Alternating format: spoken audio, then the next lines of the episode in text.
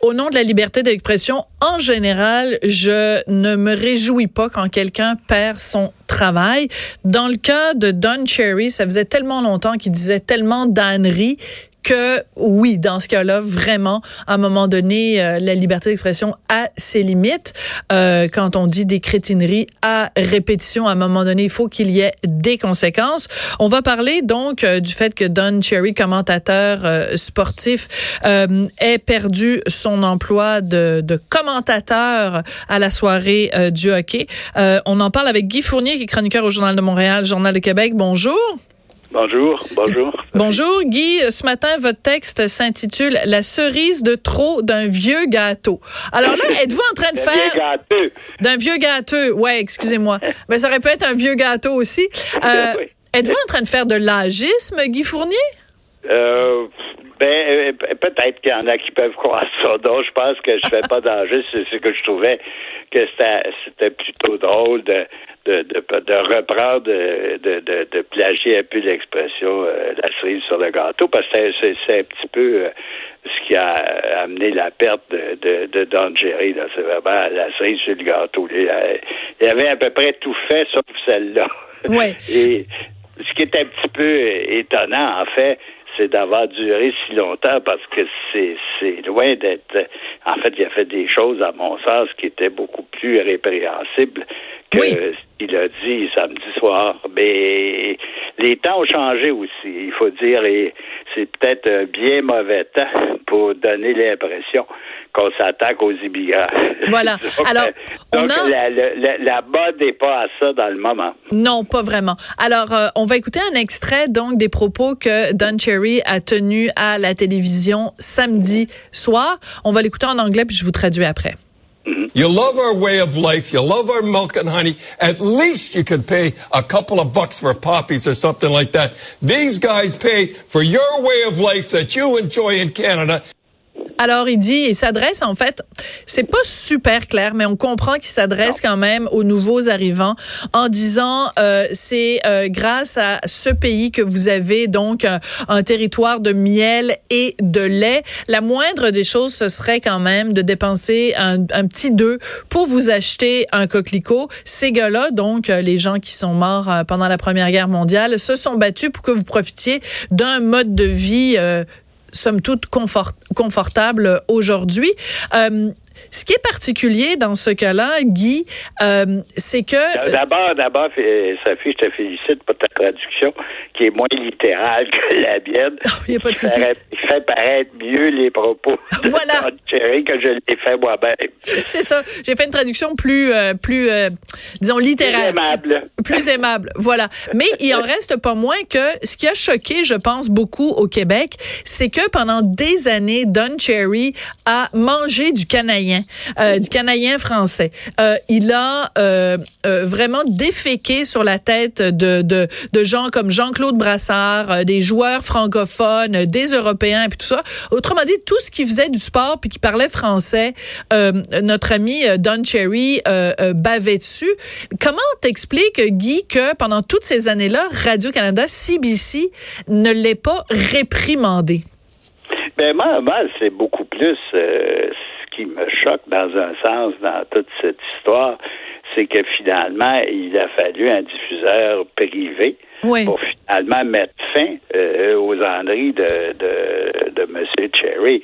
Tu comprends? Parce que euh, c'est d'autant plus incompréhensible que Radio-Canada a suspendu ou congédié des gens pour infiniment moins que ça. Tu sais, je repensais ce matin, par exemple, quand Christine Saint-Pierre euh, en deux, était correspondante. Ben en 2006, on l'a suspendue parce qu'elle avait eu le front d'envoyer une lettre ouverte à la presse pour dire, pour donner son opinion personnelle sur l'implication de, de, l'armée canadienne en Afghanistan. Normand Lester?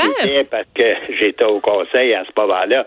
L'affaire avait remonté jusqu'au conseil. Mhm. Tout le monde était, la direction de Radio-Canada était horrifiée qu'une journaliste de Radio-Canada puisse donner ainsi son opinion euh, à la presse, une opinion politique à la presse. Et on l'a suspendu. Et à, mon sens, c'est beaucoup, ça n'a rien à voir avec ce que Don Cherry a dit pendant 30 ans. Mais c'est un très bon point. On a, on a euh, congédié des, des Vodge qui était le, à ce moment-là le gars du hockey avec Don Cherry, qui était l'équivalent de McLean. On l'a suspendu parce qu'il s'était en honte insurgé contre le fait que Radio-Canada n'avait pas diffusé la, une période supplémentaire de hockey. Il l'a fait de façon, euh, vous pouvez l'écouter, je pense que c'est encore sur YouTube, il l'a fait de façon extrêmement gentille. Mais il a eu le malheur de lancer son crayon en l'air, ce qui était inacceptable.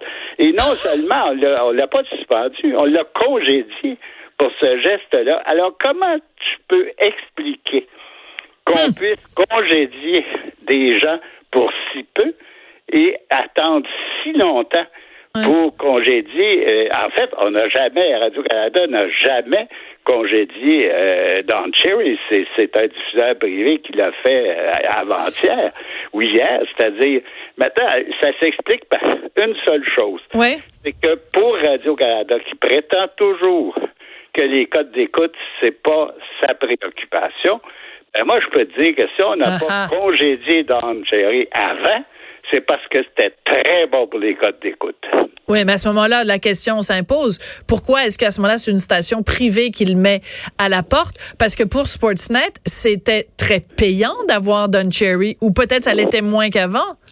Oui, mais c'est aussi une question d'image, hein, parce que normalement, je reviens par exemple au Conseil de Radio-Canada, c'est pas, ça n'appartient pas au Conseil de société de décider qu'on congédie tel ou tel animateur mhm. ou tel ou tel euh, artiste.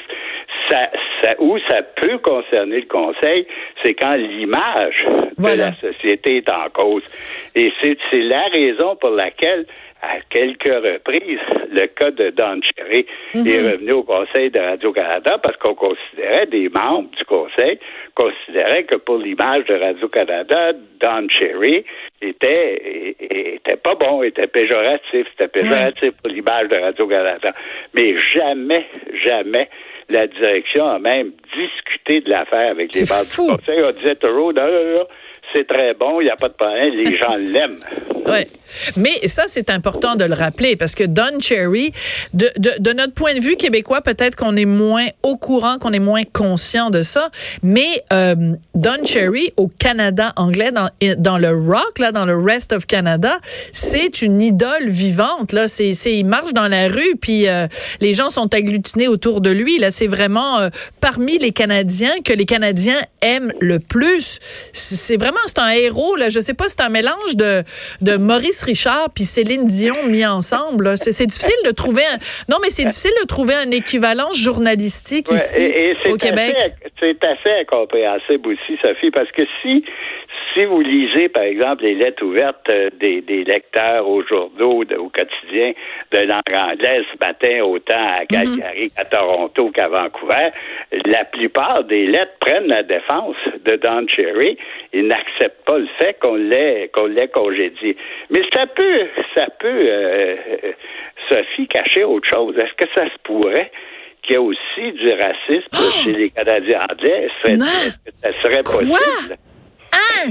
Pourtant, ça fait des semaines qu'on se fait dire que le nid, le noyau du racisme et de la xénophobie au Canada se retrouve chez les vilains québécois, ce village d'irréductibles gaulois à cause de leur horrible potion magique. Euh, non, je veux dire de leur loi 21. Mmh. Mais se pourrait-il que ce poison d'intolérance ne coule pas seulement dans les veines des Québécois, mais qu'il soit aussi présent chez les Anglais. Guy, comment osez-vous soulever cette question-là? Je, partage, je partage à la fois ta surprise et ton indignation, mais, mais c'est évident que si on aimait autant euh, Don Cherry, c'est beaucoup parce que au fond, il faut pas se le cacher, le, le, le Don Cherry, c'est profondément raciste. Tu comprends? Parce que en, dehors des gens de sa propre race, des, des, ah, parce que les Européens, les Français, tout le monde, au fond, c'était avait de mauvais côtés. Il s'en est même pris. Imagine aller a quelques années aux Ojibwe. Euh, Heureusement qu'il n'a pas fait ça euh, samedi parce que là, ça aurait, été, ça aurait été épouvantable. Mais encore une fois, je trouve ça je trouve ça incompréhensible et en même temps très triste que la télévision d'État ait, ait été aussi tolérante voilà. alors qu'elle l'est si peu dans d'autres cas. Voilà. Alors, euh, puis on peut penser aussi à plein d'exemples euh, du côté euh, du côté français. Là, ben, tu, disais tout à l'heure Christine Saint-Pierre, mais moi l'exemple que je donnais c'est aussi Normand Lester. tu sais, je veux dire comment ça se fait que ces gens-là se sont fait montrer la porte alors que leur leur cause était vraiment moins grave. Guy, merci beaucoup. Ça a été un plaisir de te parler. Guy Fournier, qui est chroniqueur au Journal de Montréal, Journal de Québec. Merci d'avoir été là. Je voudrais remercier Samuel À la mise en onde, Hugo Veilleux à la recherche, à la réalisation, puis à toutes sortes d'autres euh, patents. Au soutien moral. Hein? On m'a offert une bonne bouteille de vin hier, euh, Hugo. Allez, on se retrouve demain.